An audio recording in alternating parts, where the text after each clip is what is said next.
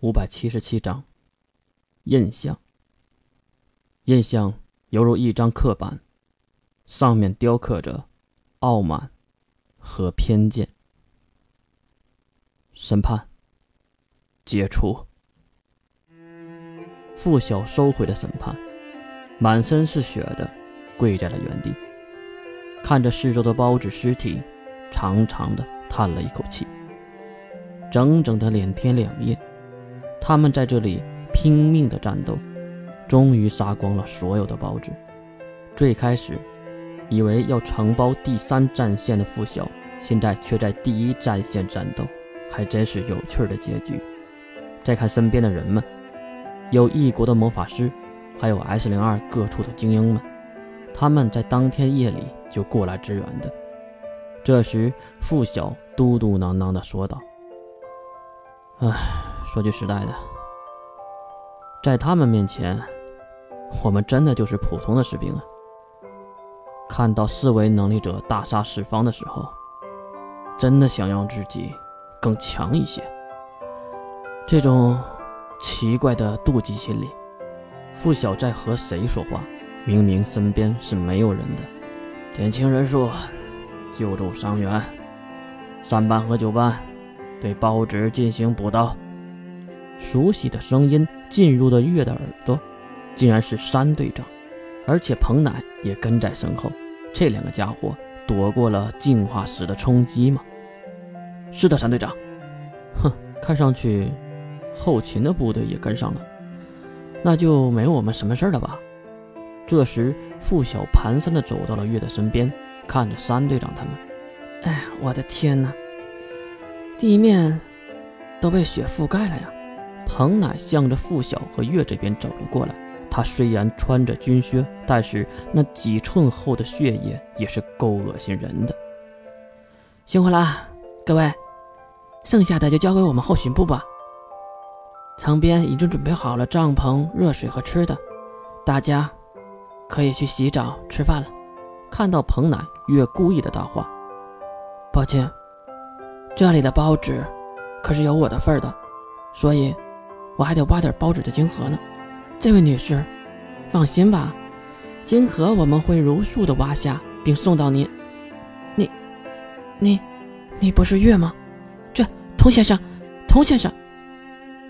彭乃惊慌失措的样子，正是月想看到的。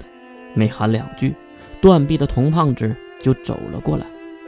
喂喂，我谢谢你啊，人还没死呢，你喊什么呀？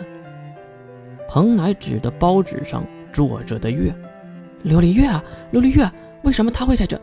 激动的彭乃都有些磕巴了，而童胖子对彭乃摇摇头，他并不是琉璃月，是五月。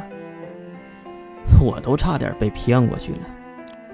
还有就是，童胖子抬起头看向月，您愿意说点您的故事吗？五月先生，月耸耸肩。其实这个借口月早就编完了，而且编得很完美。月跳了下来，并来到同胖子身边。我，哼，说出来你可能不信，我是异世界来的，在两年前从异世界穿越过来的。哦，什么样子的异世界？下面就是月表演的时间了。啊，那是一个二十一世纪的地球，那里没有魔法和超能力。有一天，我收到了一个邮件，里面有一本书。打开书后，嗯，他妈的，我就来到这个世界了，而且还变成了女人。你说我倒不倒霉？别怀疑，月学的就是付晓那一套。童胖子皱了皱眉，那。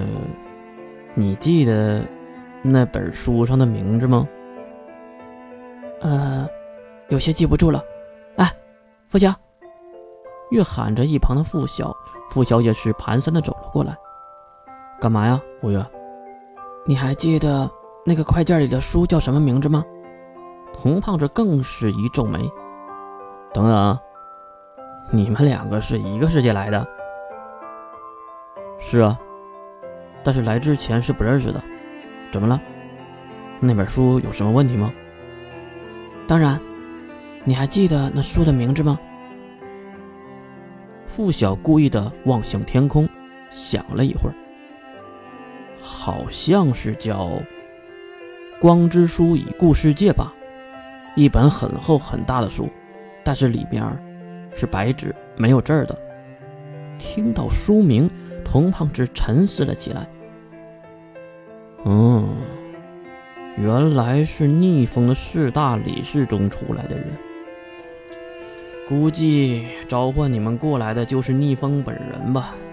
至于什么原因，谁又能知道呢？哦，对了，怎么了，童先生？童胖子好像有些为难的样子。和你们说个很不幸的话，你们的世界是假的。你们并不是进入了书中的世界，而是从书中的世界来到了现实的世界。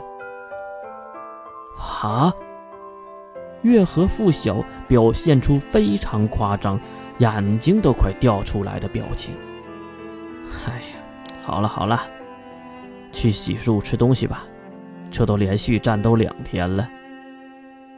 不行，我的包纸巾盒还没挖呢。红胖子挠了挠头，放心吧，缺少的我都给你补上，小钱儿而已。然后转头看向了彭奶：“你带他们去洗澡，还有，刚才的话你不是听到了吗？和你父亲也说一下吧。”